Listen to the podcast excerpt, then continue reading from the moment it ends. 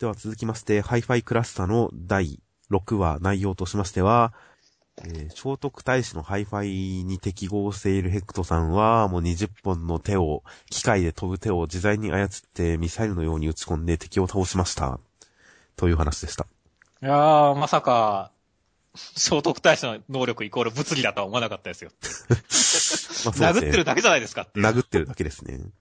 てっきりなんかせせっかく10本の手をやってるんですからね、なんかもっとそれにちなんだよ、なんかすごい細かい動きとかね、うん、なんか10本にちなんだ攻撃を見せてくれるのかと思ったら、殴るだけって思いませんでしたよ、さすがに。まあ、ただ僕は個人的にこの最初のところで、いろんなこのアビリティを一斉に起動するという。うんもうすべての手にいろんなアビリティを同時に起動して、このアビリティが全部、こう、ヘクトさんに働いてるでしょうから。これだけのもう20個ぐらいのアビリティを同時に展開してるんですよ、きっと。うん。そのハったり感は好きでしたよ、僕は。はいはいはいはいはい。手の数だけでアビリティがつけられるという。うん。なので先週もこれで弾いてくれたらもっとワクワク感があったのになって思いましたよ。そうですね。同時に20本分の手を操れるっていうのと同時に、それぞれ別のアビリティをつけて、全部を同時に使える。20、20枚のラベルを使える。複合した様々な格闘技のエキスパートの才能を複合した力って言われたら、もっとワクワクできたのになとは思いましたね。うんうんうん。なので、そこのハったりは好きでしたが、それがあんまり生きてる感じはしないのは残念でしたね。そうですね。殴り方も別に空手とか軸のとか関係ないからねっていう。あんまりトリッキーな動きしてないですからね。うん。だからどちらかというと、なんかこう、ヘクトさんがすごいというよりもなんか、この機械の強度がすごいよねっていう。まあそうですね。これだって10人分の並列処理ができるから20本浮かべられるっていうんなら、普通の人でも1本分なら多分浮かべられるんですよね。そうそうそう。じゃあこれ使える人10人連れてきたらすげえ強いなって思いますね。いやまあそこを打開するのが20枚分のラベル、アビリティを同時に使えるっていうヘクトさんあってこそですから。うん。だからこそ強いんですよ。そうだね。ただ3分は短い気がするんだよねっていう。いや大丈夫ですよ。ウルトラマンもきっかり3分戦ってるわけじゃないですから。あの、そこら辺は適当でいいんですよ、別に。適当でいいんだね。まあ根性でね、5分とか10分まで伸ばせるからねっていう。そうです、そうです。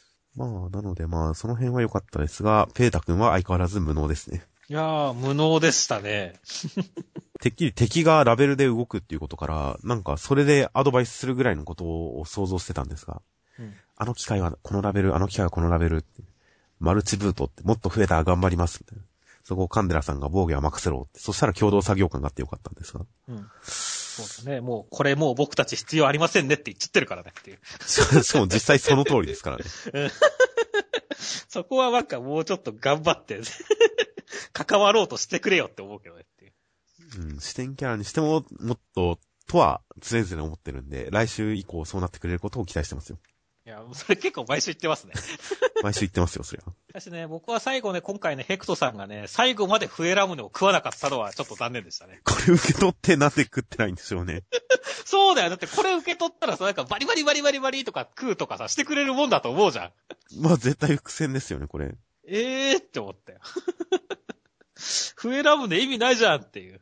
うん最後に、こう、お互いに受け渡すっていう、ヘクトさんがペータ君にくれるみたいな、笛ラムネを通じた触れ合いがあるんですけど。っていうか、その後も食べるんじゃなくて覗いてるじゃないですか、穴の中を。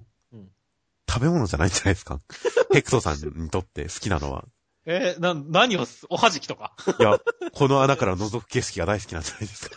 そうやったら別にこんなんいらないだろって。そこはすごい芸術家的なこだわりがあるんじゃないですか。ああ、なんか、笛ラムネじゃないとダメなんだよ。そして、一回使ったやつはもうダメなんだよっていう。ああ、なるほどねっていう。そこはでも、できるなら描写してほしかったな。で、食べないんでしょうね。うん。食べないんだよね。不思議ではありますね。うん。しかもこの後ずっと寝っぱなしらしいですしね。うん。笛ラムネ食べないんだっていう。そうそう。寝ながら食ってくれてないのよかった、寝ながら食ってればいいと思うんですけどね。ということで、来週以降も笛ラムネに行きたいです。はい。では続きまして、サイクソーの災難の第120話内容としましては、カイドウがハロウィンパーティーを催したんですが、ねえー、粘土もハイロもアレン君も全員ハロウィンがなんだかさっぱりわからないんでおかしなことになりました。サイ君は、お菓子だけ食って帰りましたという展開でした。僕もハロウィンって何するかいまいち分かってないんですけどっていう。まさしくこの男どもと同じリアクションだったんですけどっていう。え、でもトリックはトリートはわかるじゃないですか。いや、それはわかるけど、俺んところにトリックはトリートしてくる子供とかいないし、え、俺がしてもいいの？いや、子供ですよ。自分が子子供だよ供、自分が子供だと思うんならいいですよ、当然。え、こんなおじさんがしてもいいの？トリックはトリートって。自分が子供だと思うんであれば。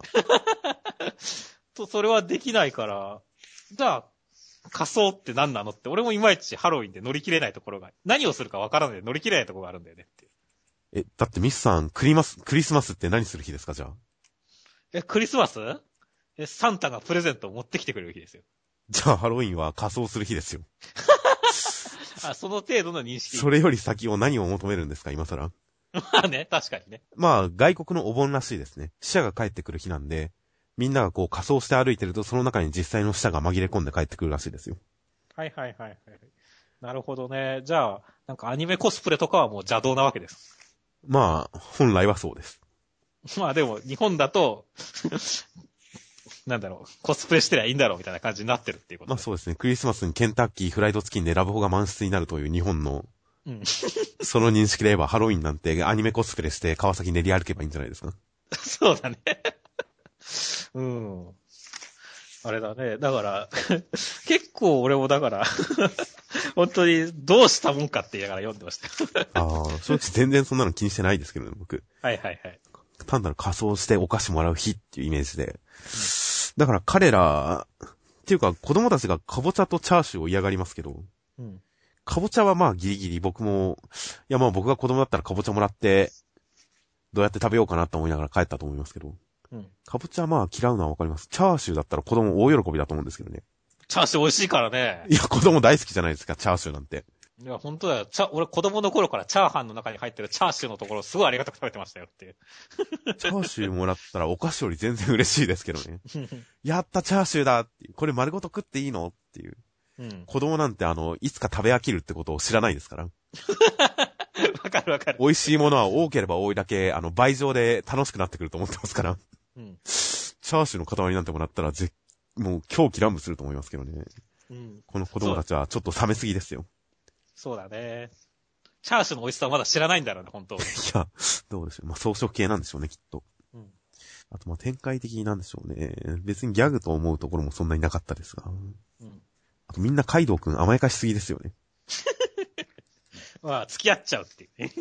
閉めろ閉めろ。自主的に出そうよ。閉めて早くっていううん。無理やり出すことを嫌がってますけど、こんなやつ無理やり出せばいいじゃないですか。出せばいいね。友達として正しい対応ですよ、それが。引っ張り出すのが。そうだね。みんなちょっとカイドウくん甘やかしてるんじゃないかと思うんで、もうちょっと、あの、腹を割った付き合いをしてほしいですね。そうですね。まあ、あとは意外と幻影旅団も面白かったですよ。あ、本当ですか？まあまあまあ、なんとなくうっすらした記憶しかないんで、僕は、これ、この手どんな能力だっけって思いましたけどね。いや、このあれじゃないですか。あの、体中に穴があって、そこから音が出るんですよ。踊ることによって。あそれによっていろんな技を使うんです。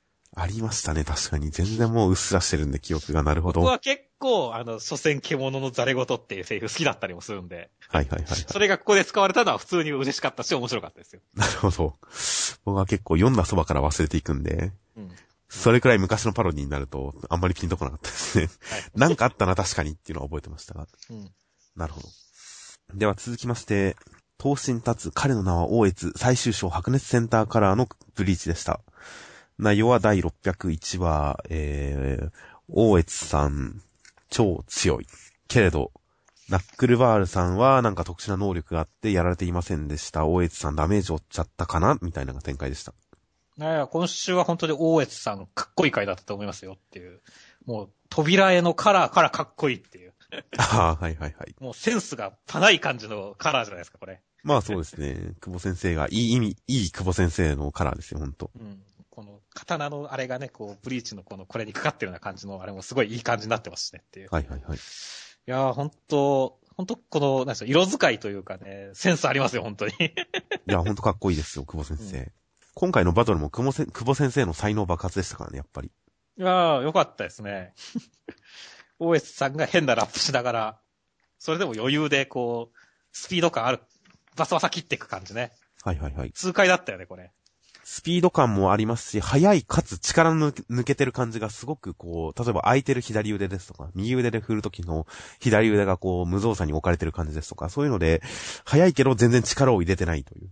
うんこの無造作感とか、そのかっこよ、それがかっこいい感じでちゃんと描かれてますからね。うん。久保先生すごいですよ、ほんと。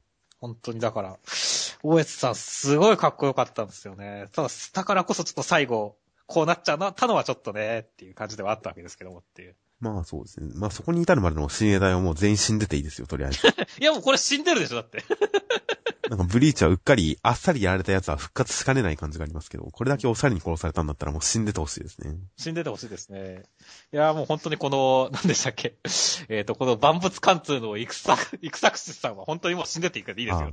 リージェ、リージェさんですね、リージェさん。うんこの攻撃がやっぱり特に大江さんを引き立てますからね、また。うん。やっぱ一等一殺なわけですよ。うん要するに切り合えないんですよ、大江さんは。あの、スパーで勝っちゃいますから。うん。波の相手だったら全然もう引き立て役にもならないところを、イクサクシスさんは、あの、遠距離攻撃ですから。うん。一投で終わらないんですよ。そうそうそう。かつ今まであの大規模な破壊力、超巨大カノンというのはもう、あの、体感巨峰的なイメージをすでに植え付けられてますから。うん。それをこう無造作にぬ、ぬ、ぬって切っていくこの感じで、やっぱ大江さんのかっこよさが引き立ちますからね。引き立つね。なので、この、このうん大規模カノンのような遠距離攻撃、遠距離砲撃っていうこの能力はもう大江さんを引き立てるための理想的な能力ですからね。いや、ほんとそうだよね。名前も本当に引き出すための名前だったもんねっていう。イクサクシス。本当に治れだよっていう。全然貫通できてないよっていう。いやいやいや、まあ切られたらしょうがないですよ、本当ということで、本当この能力も大江さんを引き立てるために考えたんじゃないか、引き立てるために出てきたんじゃないかっていうぐらいの能力で、ここの無造作に迫っていって、本人にたどり着いてバサって本当かっこよかったですからね。いや、よかったですよ、本当だから、もう大内さんだから本当は俺はこのまま陛下と戦ってもよかったと思うんだけどねって。確かに。ただ、まあそうはいかなかったね。まあナックルバルさんにも活躍してほしかったからね。まあ、好感度高かったですからね、やっぱり。うん。あの、好印象なキャラでしたからね。うん。爽やかで。爽やかでね。しかし、これは一体何の能力なんだろうね。ダ まだわかんない。メージを返せるとかなのかなあー、ありそうですね。なんか、まあ全部じゃないにしても半分ずつくらいとかね。あの、ダメージを返せる。で、はいはい。こいつはヒットポイントが超高いからっていう。あのいい勝負に持ち込めるみたいなね。なるほど。確かに、な、名前的にもそれはありそうな感じがしますね。うんダメージか、ダメージ返しは、ありそうな感じです。まあ何かしらやっぱり、仕込んでる感じですからね。とりあえず、この時に何か発動して、大江さんダメージ食らってる感じがするので、まあ来週どうなるか。大江さんにはまあ、正直もう大江さんはもう行くところまで行ったんで、今週で。まあね、あの、片付けてくれたしね、新鋭隊。はい。もう選手交代しても悔いはないですけどね。もうちょっと大江さんのラップ見たかったな。まあ、やられ方にも期待ですよ。そうだよねか。っこいいやられ方をしてほしいものです。はい。では続きまして、えー、無、無類の武者好き、中間良先生による、磯部磯部物語、浮世は辛いよの第910、900、第97話。えー、磯部と中島は大福を食っていて、最後に残った一つをお互いに、えー譲り合いがもうこんがらがってなんかひどい惨状になりました。話し合えばいいのにという展開でした。この大福展開は、僕ちょっと最初わかんなかったんですよね、よく。ああ、僕もお互いのこの心の駆け引きが全くわかんなかったですね。うん。あの、読んでっても、えっと、どういうこと？って、結構2回ぐらい読み直さないとわかんなかったですね。そうなんだよね。別に中島食べたくないんだったら、まあ、ここまで固執する理由もないからねってい う。ん。だから、磯部もまあ、食べたいけどどうなのか。ちょっとお互いの真意がよくわからない感じになっちゃってて。お互いすげえ食べたいって言うんだったらまだわかるんだけどねっていう。はいはいはい。まあ、そのお互いのめんどくささっていうのがある種、ここの肝だとは思うんですけどね。うん。そこまで考えなくてもみたいな。普通に考えたらそうはならねえよみたいな。そういうめんどくささが肝なんだとは思いますが、ちょっとついていきづらい感じはありましたね。複雑すぎて。そうだね。こんな計算しないもんね。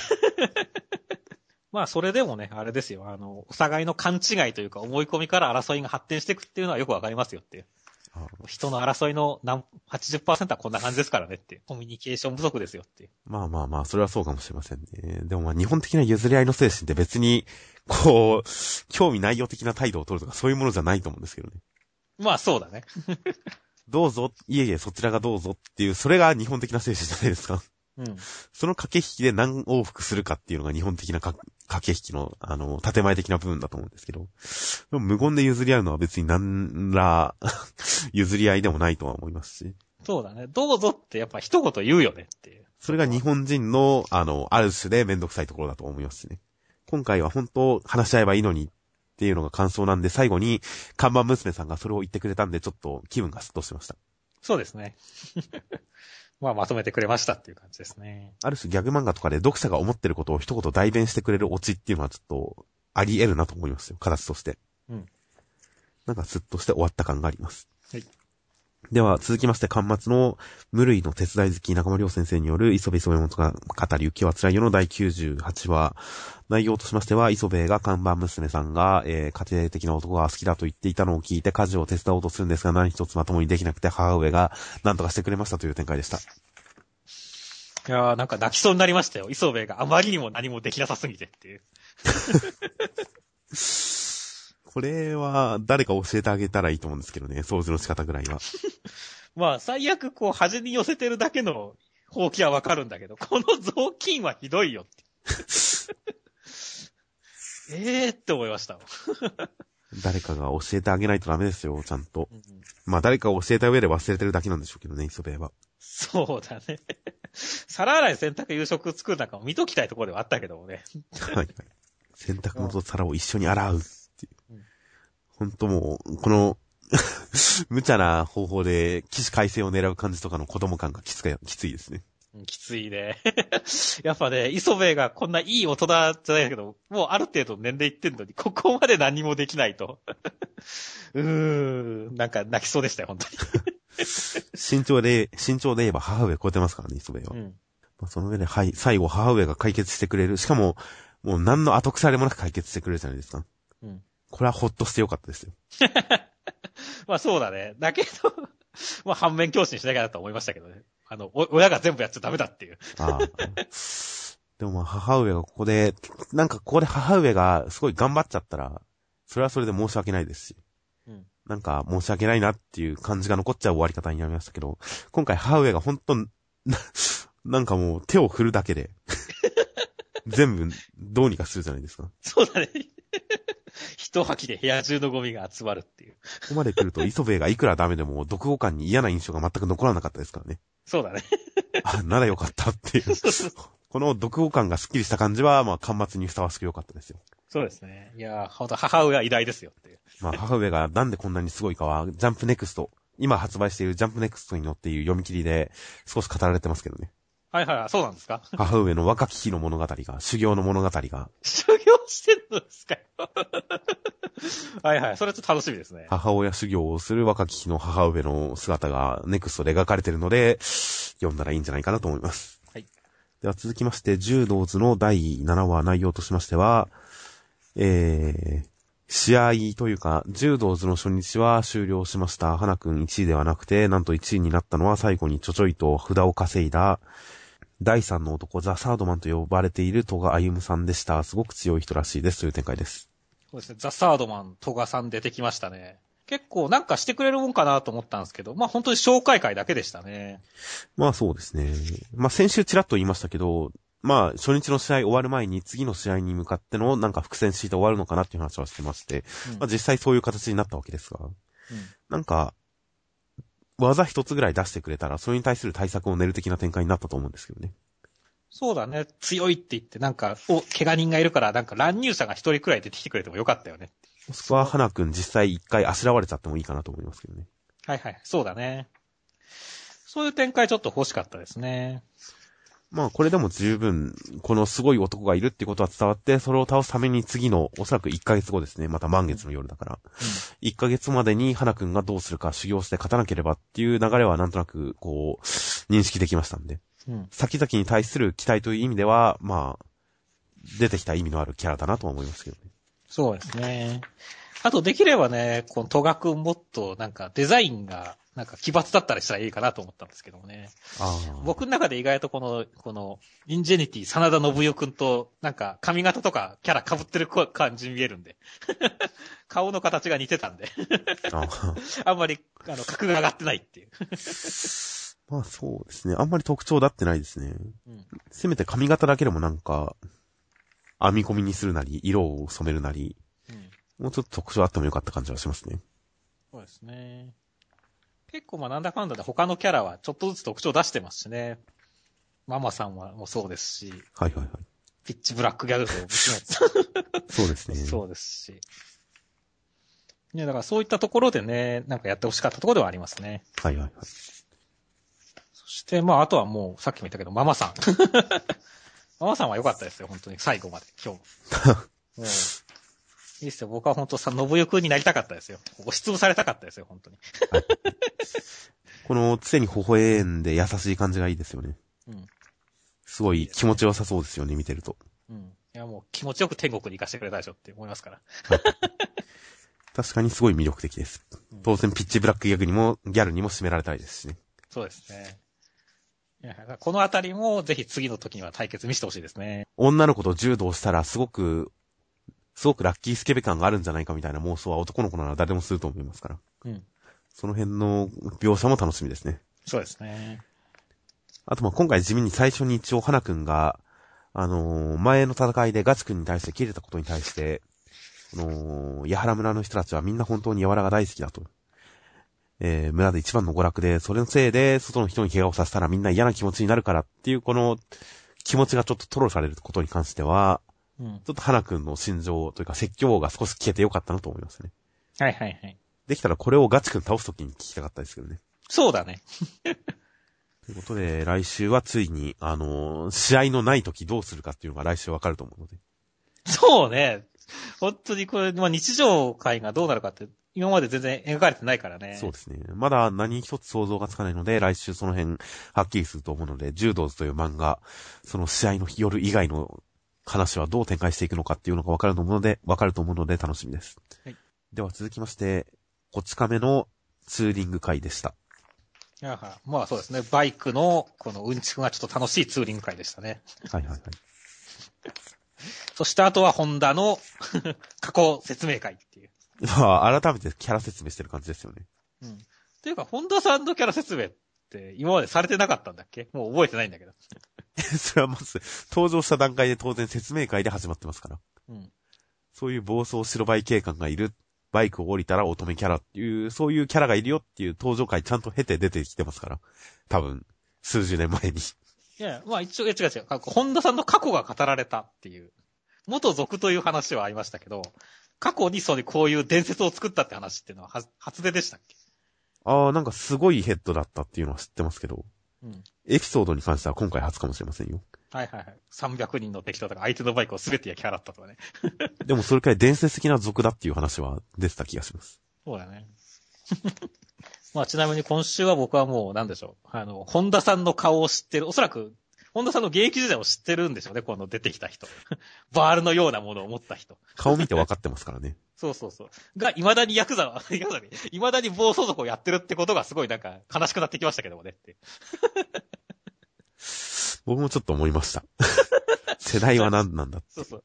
もう、近々はなんか暴走族も高齢化してるって話をニュースで見たことがあるんですけど。まあよく聞きますね、それは確かに。30代でも暴走族やってるみたいな。はいはいはい。そういうのを、なんか、ま ここでも見ちゃった感じがして、なんかちょっと悲しくなりましたねっていう。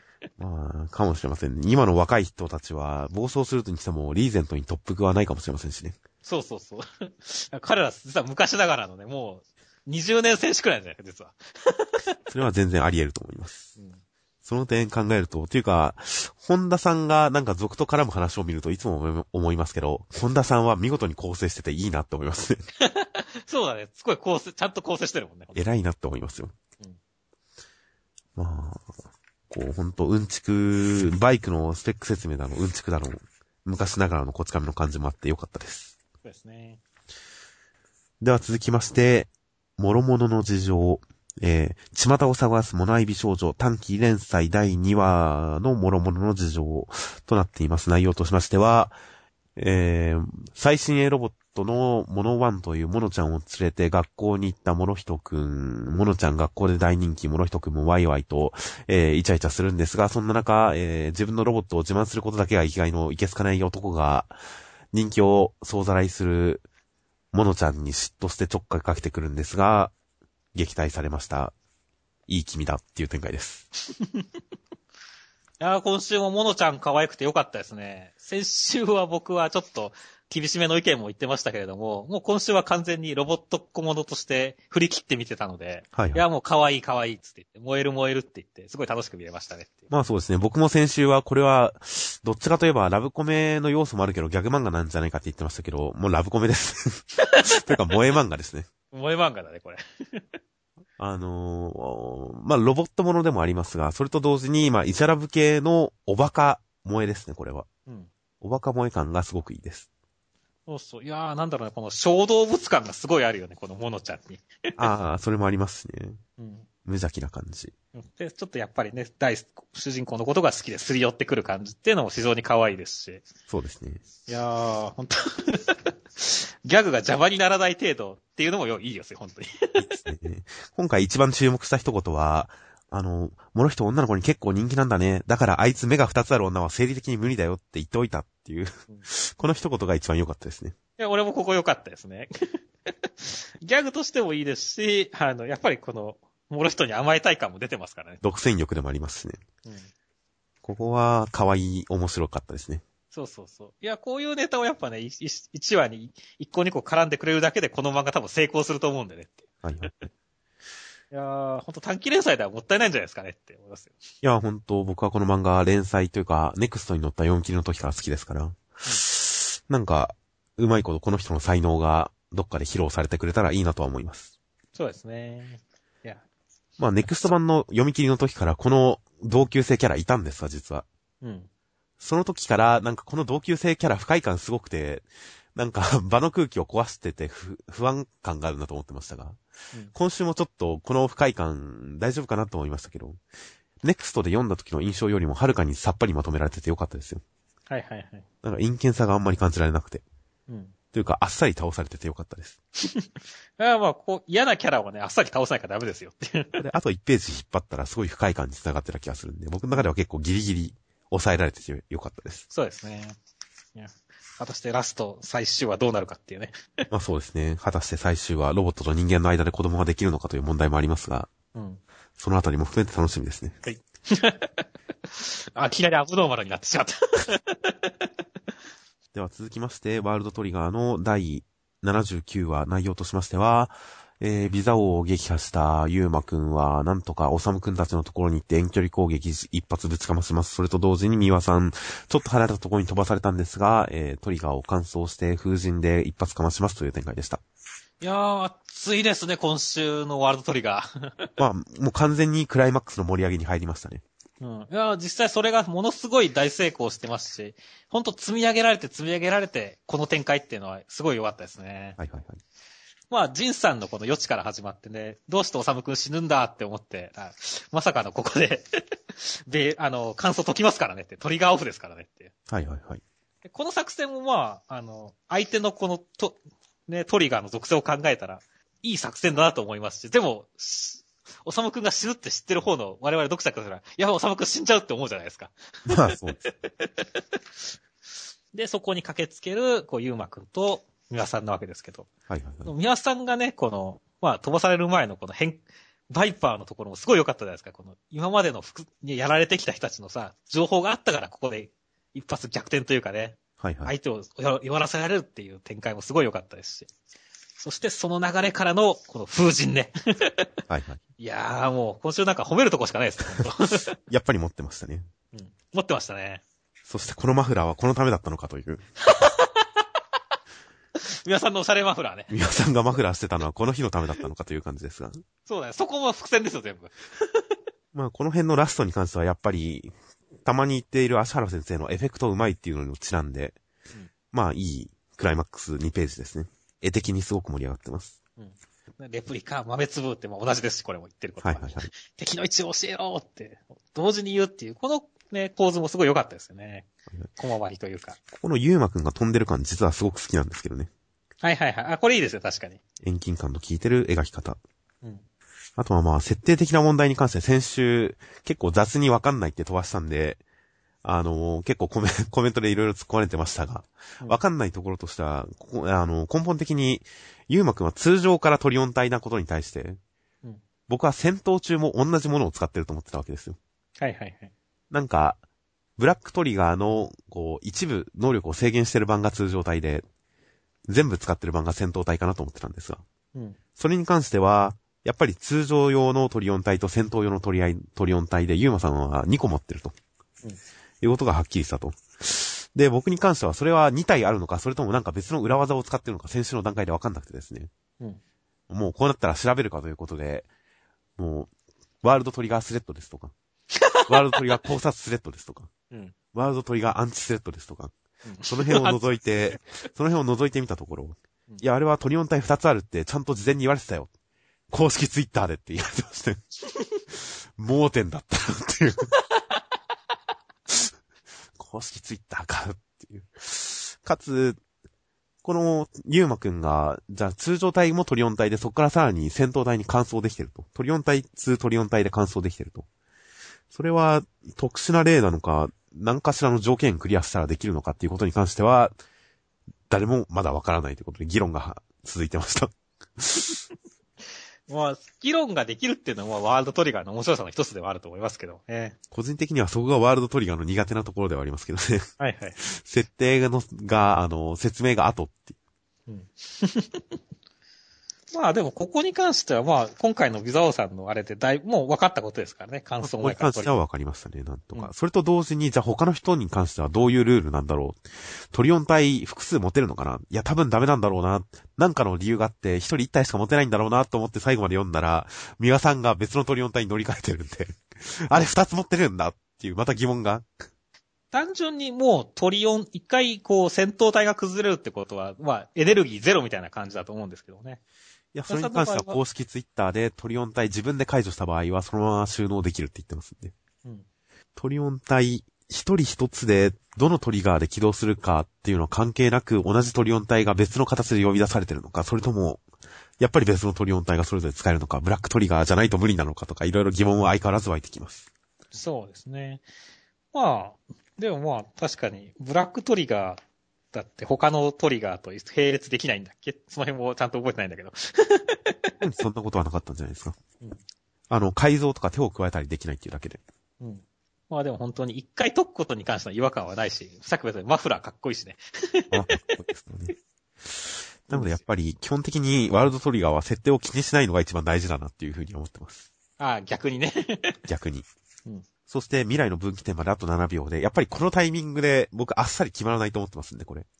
ほあの、これだけ盛り上げてるってことは逆に失敗フラグなんじゃないかと思ってますんで。う。なるほどね。なんかどんでん返しが、もう第三者に近い何かが現れるですとか、何かどんでん返しがあるんじゃないか、とか思ってるので、いろいろとその未来の分岐点で何が起こるかは、今最大級の楽しみになってます。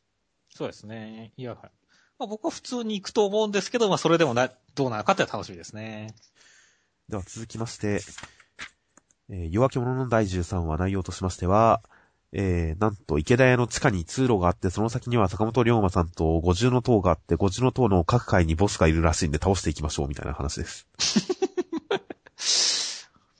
いやーこの、あんたはここに残ってくれ、俺たちはで行くぜっていうのは何でしょうね。すごい最終回っぽいフラグですよねっていう。結構あるじゃないですか、この、なんか最後異世界に黒幕が逃げちゃってさ、あとは俺たちが追うって、あんたここに残ってくれみたいなことを言って、最後、最終決戦に向かう一同みたいなのって、よくあるじゃないですか、アニメとかで。あんまり、あんまりそのイメージは、そういうのは弱い人を置いていくパターンじゃないですか？ええまあここは司令官を置いてってっていうね。ああ、なるほど。個人的に地上でやることがあるならともかく、帰って休んでてくださいって言って、あ あ、でもまあ役人が来るから局長として対応しろって言ってるんですね。うんなんか強い人連れてった方がいいのになってちょっと まあそこはだから最終回っぽくしたかったんじゃないですか。まあただ敵の戦力がまだ地上にいるかもしれませんからね。うん。ある意味で二手に分かれるのは当然のことかもしれません。そうですね。しかしまあ地下にで勝負するかと思ったら50の塔に出てくるっていうね。僕もダンジョン攻略が始まるのかと思ってましたよ。うん。そしたら地上に出ちゃいました。うん。これはこれでダンジョン攻略ですが。そうだね。僕はだからさっき言ったアニメとかでの異世界にの黒幕を倒しに行くっていうところをやりたかったと思うんで、その結果こう妥協点として50の塔になったんじゃないかっていうああ、なるほど。感じではあったんですけどもね。どうせならなんか結界とかもう貼ってくれたらもうちょっと、あの、貼ったりが効いてよかったんですけどね。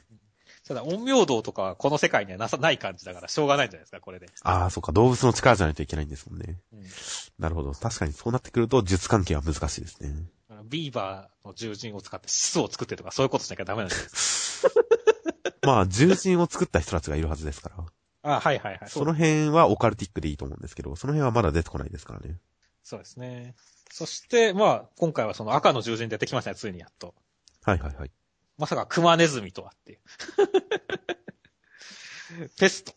はいはいはい。これ、何でしょう、意外ではあったんですけども、えって思いませんでした。動物の能力じゃないと思いましたよ、僕は。あと赤の獣人でペストってなんかまあ、今だと結構対策とかも練られてるから、そんな強いイメージがないんでねっていう。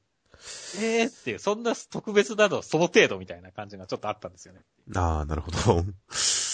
まあ、ペスト。まあ、赤の獣人っててっきりすごい動物が封じられてるのかと思いましたが、実はそういうことではなくて、能力の、動物の能力プラス、なんか特殊効果がついてるってことなんだなってのは、なんとなく理解できました。ああ、はいはいはい。なるほどね。いわばこれはあの、毒、毒針みたいなものなんだなと。うん、うん、うん。普通の武器にはない毒属性の特殊効果がついてるっていうのが赤ってことなのかなって思ったりはしました。はいはいはいはい。そして、まあ、坂本龍馬さんですね、登場としては。そうですよ。今まで散々引っ張った龍馬さん出てきましたよ、ついに。出てきましたね。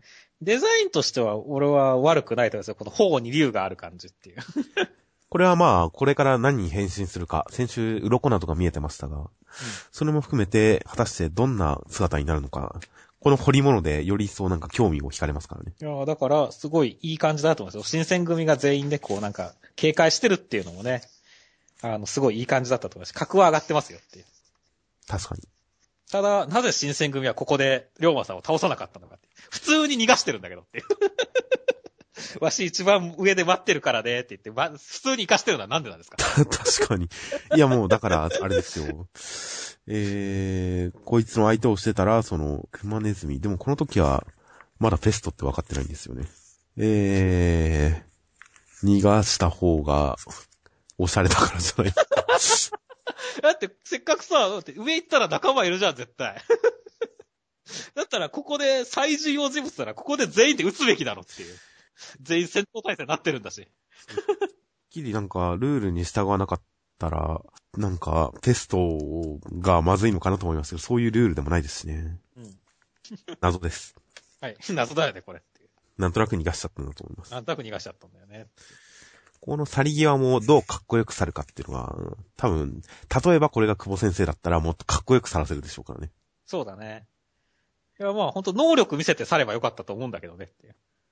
まあ予想、前の予想でドラゴンだっていう話をしてましたけど、はい、これこそ翼を生やして本当上まで行っちゃうとかねっていう。あー、そうなってくるとさすがにやりすぎ感もちょっとありますけどね。うん。もうちょっとさりげなく、まだまだ抑え気味の押されでいいと思うんですが、まあ、なぜ逃げ、逃がしたのかは謎です。謎だね。もしかしたら、ゆくゆくは能力として説明されるかもしれません。はいはいはい。